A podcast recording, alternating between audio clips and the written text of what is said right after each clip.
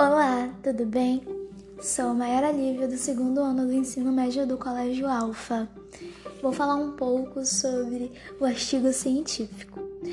A finalidade dele é te informar, compartilhar ideias e pensamentos ele é voltado para o público acadêmico e são publicados em sites chamados periódicos ou revistas científicas, mas você pode encontrar ele em PDFs ou até mesmo em podcasts como este daqui, mas esse daqui não seria um artigo científico.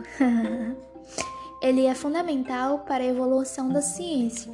Isso faz com que ele seja aprimorado ou até constituído por outros cientistas. Você acredita nisso? Incrível, né? É, a pergunta é: como começar um artigo científico? Primeiramente, tu vai estar sendo avaliado, porém tem que ser bem convincente, tu tem que ser direto nas tuas palavras, usando palavras simples até porque as pessoas querem mais resultados. Elas não estão se importando tanto com as introduções ou as, entre aspas, enrolações. É...